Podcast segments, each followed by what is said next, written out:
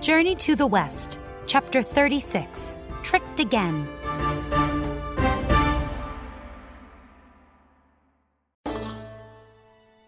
Why won't Wukong help us? The horse asked Bajie.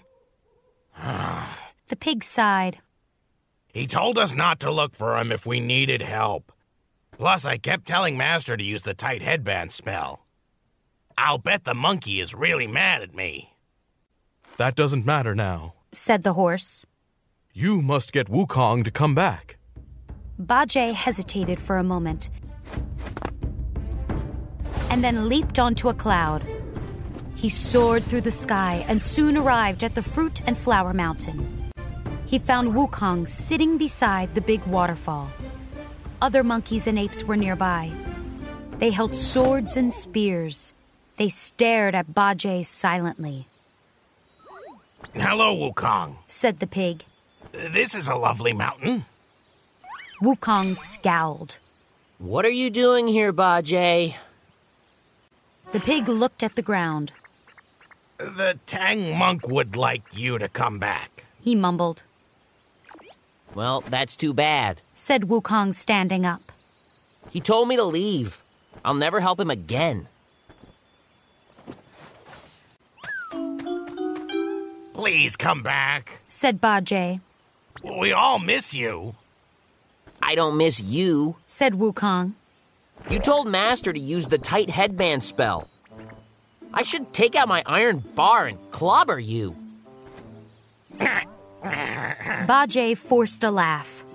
Uh, I was just joking, Wukong. I knew you were really just protecting Master. It wasn't funny, said Wukong. That spell really hurts.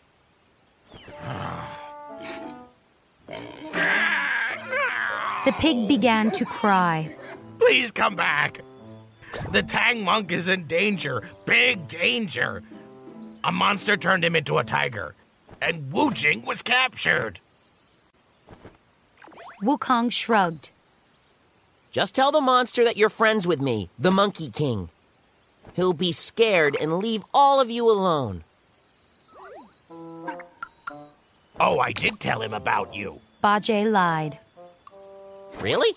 Wukong leaned closer. What did he say? Bajie bit his lip. Uh, he laughed and said that you're a tiny little coward. Wukong's eyes blazed with fury. He will regret saying that. Let's go, Bajie.